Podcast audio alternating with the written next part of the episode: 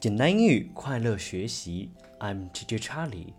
We are going to learn Let's Talk part of Lesson Five in this period. 这节课我们一起来学习第五课 Let's Talk 部分。第五课的标题 What are these? What are these? What 特殊疑问词什么？These 复数表示 这些，these，what are these？这些是什么？接下来，查理老师先读一遍课文。Let's talk. Can I help you? Yes, we want some toys. What are these? They're bears. What are those? Are they tigers? No, they're pandas. Look, the panda can walk and jump. What fine! I want one. Here you are. Thank you. 接下来我们来看文章。Can I help you？我可以帮助你吗？这句话也是一个常用的表达，一般用来询问别人是否需要帮助。Can I help you？我能够帮助你吗？Yes, we want some toys. 是的，我们需要一些玩具。Want 意思是想要。Some toys，这里的 toys 是玩具的意思。注意它的复数直接加一个 s。What are these？这些是什么？These 是这些的意思。They are bears，它们是熊。Bear，b-e-a-r。熊，变复数加一个 s 就可以了。What are those？那些是什么？Those，t h o s e。Are they tigers？它们是老虎吗？Tiger，t i g e r 是老虎的意思。No，they're pandas。不，它们是熊猫。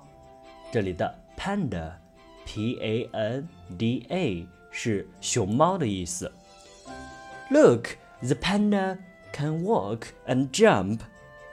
看，熊猫可以走路，还可以跳。Walk, W A L K 是走的意思。Jump, J U M P 是跳跃的意思。What fine! 多么有趣啊！真有趣。What fine! I want one. 我想要一个。Here you are. 给你。Thank you. 谢谢你。这里我们要注意，Here you are. 给你。这个是我们常用的一个句型，大家可以背诵下来。Here you are. 给你。接下来我们再把课文读一遍。Can I help you? Yes, we want some toys. What are these? They are bears. What are those?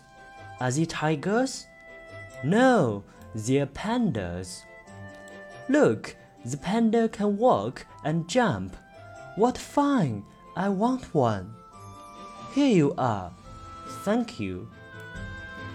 这一课的重点就是 these 和 those。 我们要知道，these 它的单数形式是 this，t h i s，这个；those 那些它的单数形式是 that，t h a t，那个。这些词是我们常用的指示代词，同学们一定要区分它们是单数还是复数。that 单数。那个，those，复数，那些，this，单数，这个，these，复数，这些，同学们一定要区分好这四个指示代词。这节课的内容就到这里，see you next time，拜拜。如果你有任何的疑问，请随时在下面的评论区告诉查理老师。查理老师会及时的答复你的疑问。